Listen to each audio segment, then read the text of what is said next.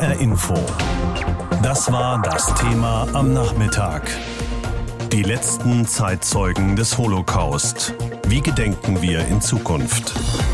Es ist jetzt also genau 76 Jahre her, dass die Rote Armee das Konzentrationslager Birkenau-Auschwitz befreit hat. 7000 Häftlinge waren damals noch am Leben, aber mehr als eine Million Menschen, die meisten davon Juden, hatten die Nazis dort umgebracht. Nur noch wenige Zeitzeugen, die direkt über die Nazi-Gräuel berichten können, sind am Leben. Die meisten sind auch weit über 90, wie zum Beispiel Anita Lasker-Wallfisch, die Auschwitz nur überlebte, weil sie Cello spielen konnte im Mädchenorchester. Professor Professor Wolfgang Mesert ist Erziehungswissenschaftler an der Uni Marburg und mit ihm habe ich darüber gesprochen, welche Rolle Zeitzeugen im Unterricht über den Holocaust haben können. Wie wichtig sind Zeitzeugen, um Kindern und Jugendlichen zu vermitteln, was die Nazis angerichtet haben?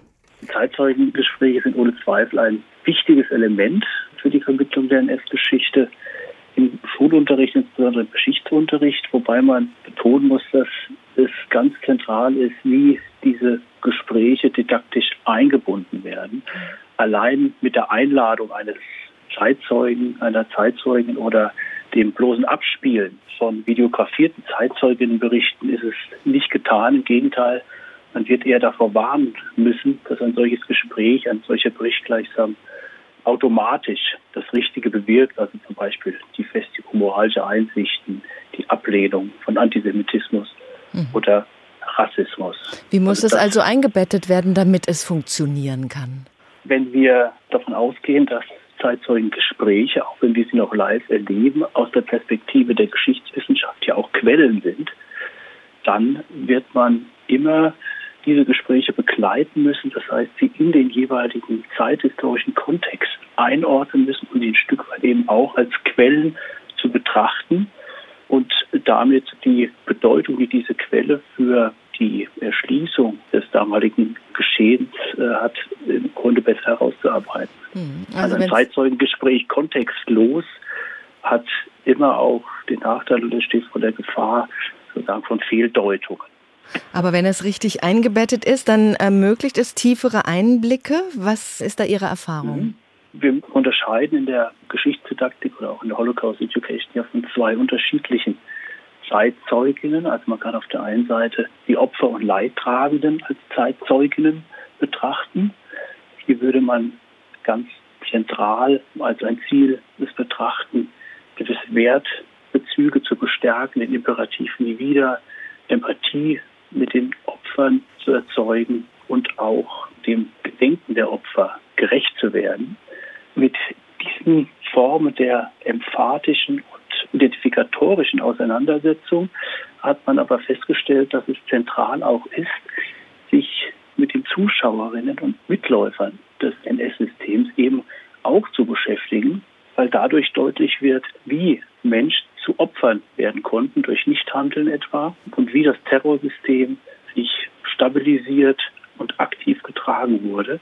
Also ist es dieser Perspektivwechsel auf der einen Seite Zeitzeugen als Opfer und auf der anderen Seite vor allem Mitläuferinnen und Zuschauerinnen mit in den Blick zu nehmen, ist ganz zentral. Mhm. Nun gibt es nicht mehr viele Zeitzeugen, die über die Nazizeit berichten können. Welche neuen Formen sind da vorstellbar, um das Erinnern an diese Geschichte zu bewahren? Es ist ja heute schon so, dass wir ganz stark mit videografierten Zeitzeuginnen arbeiten. Es gibt in der Zwischenzeit virtuelle Rundgänge in Gedenkstätten zum Beispiel auch.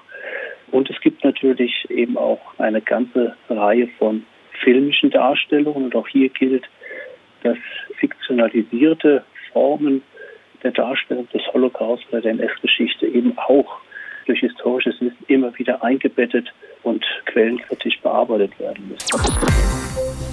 Genau heute vor 76 Jahren befreite die Rote Armee das Konzentrationslager Auschwitz. Nur noch wenige Zeitzeugen können berichten über das, was im Krieg an Gräueltaten geschehen ist.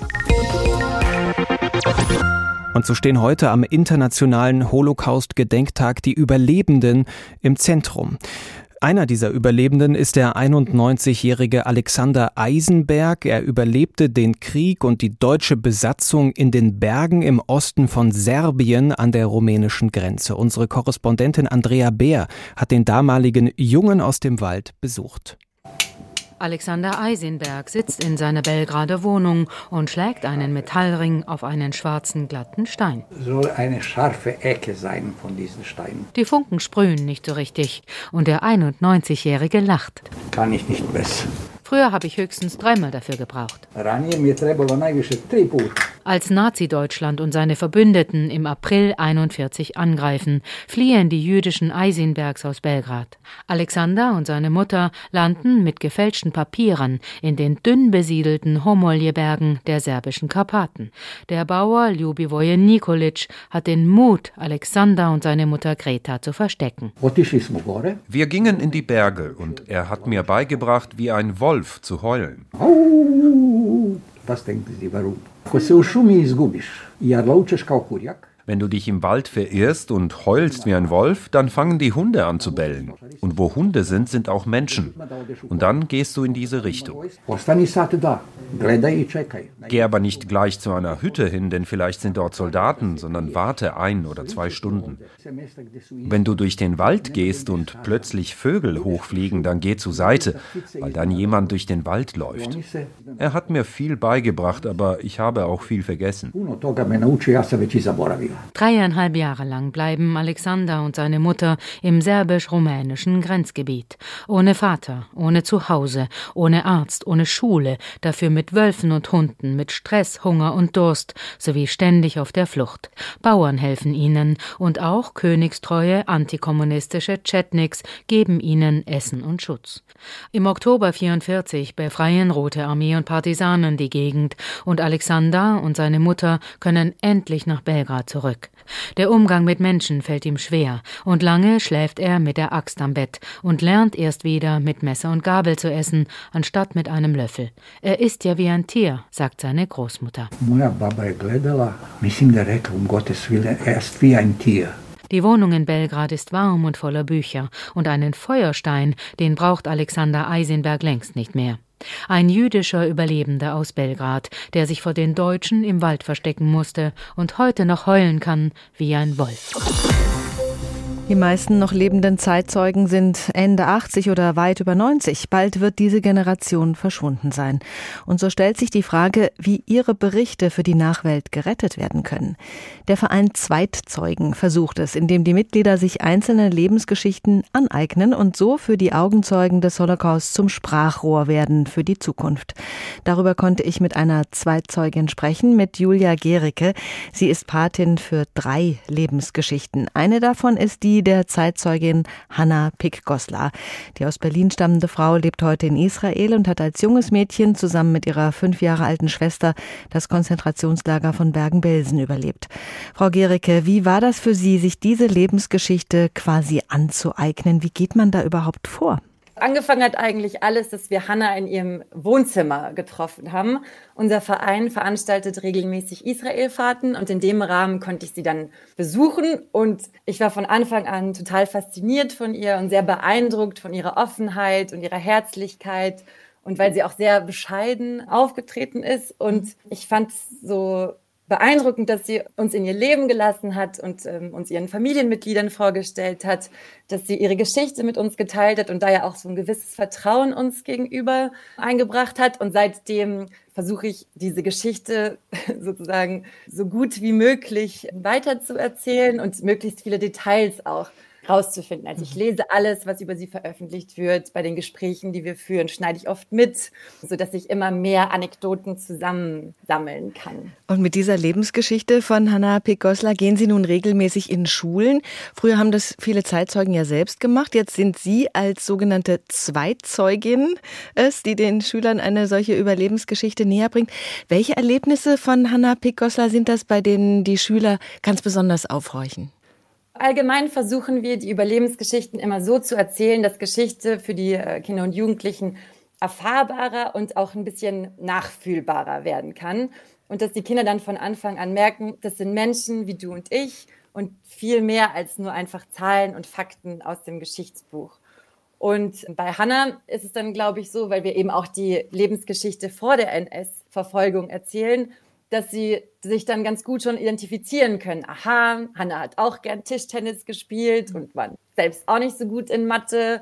Und sie hat recht viel Zeit mit ihren Freundinnen verbracht und über Jungs getratscht. Und ja, da horchen die Kinder dann eigentlich zum ersten Mal ganz groß auf, weil Hanna ist bekannt als eine der besten Freundinnen von Anne Frank. Mhm. Der Name ist den meisten Kindern dann doch ein Begriff. Und da fragen sie natürlich dann ganz viel. An sich ist es für mich auch immer beeindruckend zu sehen, wie sehr die Kinder mitfühlen. Also Hannah hatte wirklich viel mitgemacht. Ihre Mutter ist 1942 gestorben. Sie hatte dann noch mal ein drittes Kind bekommen, das leider auch bei der Geburt verstorben ist. Und das ist für die Kinder dann natürlich auch schwer, weil sie dann schon den Bezug sehen, wie wäre das für mich, wenn ich meine Mutter verlieren mhm. würde. Und dann die Zeit in den Lagern. Also Hannas Familie kam erst nach Westerbork und dann ins Konzentrationslager Bergen-Belsen. Und was da passiert ist, das, das berührt die Kinder schon auch sehr. Und da gibt es vor allem eine Anekdote. Ähm, in Bergen-Belsen hat Hanna dann nochmal Anne getroffen. Sie hatte irgendwie gehört, gerüchteweise, dass es Frauen gibt, die aus Auschwitz nach Bergen-Belsen gebracht wurden und dass eben darunter auch ihre beste Freundin Anne sei. Und dann hat Hanna immer gesagt, nein, nein, das kann nicht sein. Anne Frank, die ist in der Schweiz, die sitzt bei ihrer Oma und isst Schokolade, weil mhm. Sie wussten nichts von dem Versteck. Sie dachten eben, die Familie Frank sei in die Schweiz emigriert. Und ähm, letztendlich haben sie es dann aber doch geschafft, sich am Zaun zu verabreden. Und sie haben sich zwar nicht gesehen, aber gehört. Und dann hat Hannah schon gesagt, ja, bei dieser Begegnung konnte sie merken, dass Anne ein gebrochener Mensch war und dass es ihr sehr, sehr schlecht ging. Und dann hatte sie ihr aber versprochen, so ein kleines Paket zusammenzusammeln. Und sie hat dann alle möglichen Leute gefragt und manche haben ihr eine Socke gegeben und ein Stückchen Zucker und Knäckebrot. Und so ist sie dann mit diesem Paket wieder zu dem Zaun und hat dann das in der Nacht rübergeworfen und Anne war auch da, aber sie hat es nicht gefangen und dann hat eine andere Frau dieses Paket mitgenommen und ist dann weggelaufen und das ist für die Kinder wirklich ein Schock. Also ja. Hannah schafft es dann aber in einem zweiten Versuch, indem sie nochmal ein Paket schnürt, das Anne zu überbringen und leider kommt es aber nicht mehr zu einem dritten Treffen. Hannas Vater stirbt dann. Hanna selbst ist sehr krank. Und als sie dann das nächste Mal wieder zum Zaun geht, ist der Teil des Lagers, in dem Anne Frank und ihre Schwester waren, schon geräumt. Ihren Verein Zweitzeugen, den gibt es jetzt seit sieben Jahren und inzwischen sind es 130 ehrenamtliche Zweitzeugen, die Patenschaften für solche Lebensgeschichten übernehmen. Wie finden Sie denn Überlebende, die überhaupt noch bereit und in der Lage sind zu berichten? Es ist wirklich gar nicht so leicht, Überlebende zu finden, die über dieses extreme Trauma der Shoah sprechen wollen oder können. Und natürlich ist die Zeit da auch kein Freund. In der Zwischenzeit haben wir 37 Interviews geführt und es lief zum Teil über private Kontakte. Am Anfang hat uns auch ein Verein unterstützt, der Überlebenden und ihren Angehörigen psychologische Betreuung anbietet. Und was wir dann eben auch merken ist, wenn wir mit den Zeitzeugen sprechen, dass es wahnsinnig wichtig ist, dass ihre Geschichten nicht vergessen werden. Und wir, wir spüren da manchmal auch so eine Art Druck der Zeitzeugen, weil das Erzählen jetzt gerade auch in dem hohen Alter für sie sehr anstrengend ist und natürlich auch sehr belastend. Und wir versuchen dann mit unserer Arbeit ihnen ein bisschen diesen Druck sogar zu nehmen und ihnen zu zeigen, dass die nächsten Generationen da sind und die Geschichte bewahren und und versuchen weiterzutragen. Hm, was dann ja auch wieder entlastend sein kann in gewisser Weise. Für Sie persönlich, was hat sich für Sie durch diese Begegnungen verändert? Für mich hat sich wirklich viel verändert. Ich widme jetzt einen ziemlich großen Teil meiner Freizeit diesem Thema und zum einen spüre ich so eine persönliche Verantwortung, dazu beizutragen, dass die Geschichten wirklich vor dem Vergessen bewahrt werden. Und zum anderen habe ich, glaube ich, noch mehr so ein Bedürfnis entwickelt, bei so gesamtgesellschaftlichen Herausforderungen mit anzupacken. Zum Gedenktag heute rufen die Arolsen Archives im nordhessischen Bad Arolsen Menschen weltweit dazu auf, sich am Projekt Jeder Name zählt zu beteiligen. Am eigenen Computer können Namen aus Deportations- und Todeslisten der Konzentrationslager in ein spezielles Suchregister eingetragen werden. In den Archiven des früheren Suchdienstes vom Internationalen Roten Kreuz befinden sich über 30 Millionen Originaldokumente mit Angaben zu verfolgten, inhaftierten und ermordeten Menschen. Menschen über ihren Namen wird die Suche nach mehr Informationen über ihren Lebens- und Leidensweg vereinfacht. Thomas Korte berichtet. Papier wird zu Biografien, Namen sind nicht mehr anonym, Menschen erhalten ihre Identität, den Teil des Lebens zurück, den die Nazi-Barbarei ihnen genommen hatte.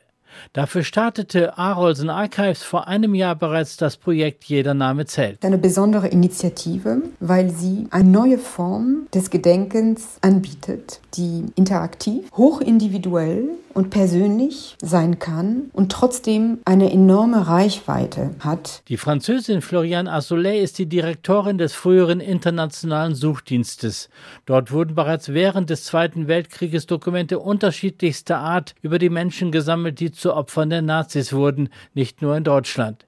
Der Historiker Gio Zwilling kümmert sich seit mehreren Jahren um das Archiv mit mittlerweile über 30 Millionen Dokumenten. Das ist schon überwältigend. Hier dann Gänge auf Gänge, also von, von Lagerdokumente zu sehen oder die Sammlungen zu Konzentrationslager, das hat einfach einen Maßstab, das ist beeindruckend und erschreckend zugleich. Alle Dokumente sind in den vergangenen Jahren digitalisiert worden. Doch für eine Suche über den Namen eines Opfers ist der Zugang zu den Details sehr schwierig. Doch der Name ist fast immer auch der Schlüssel Schlüssel für mehr. Wenn man den Namen eingibt oder eine Religion oder ein Geburtsort, dass man alle Personen findet und man direkt zu dem Dokument kommt. Genau da setzt das Projekt Jeder Name zählt an. Mit einem speziellen Computerprogramm können Namen aus den Dokumenten herausgesucht und in ein Online-Namensarchiv übertragen werden. Zurzeit haben wir hauptsächlich Karteikarten aus Konzentrationslager, mehr als 600.000 Dokumente, die zurzeit online verfügbar sind, hauptsächlich Häftlingspersonalkarten und Häftlingsfragebögen aus Buchenwald, aus Dachau, aus Natzweiler, Auschwitz, Mauthausen. Weltweit haben sich bisher rund 11.000 Freiwillige beteiligt.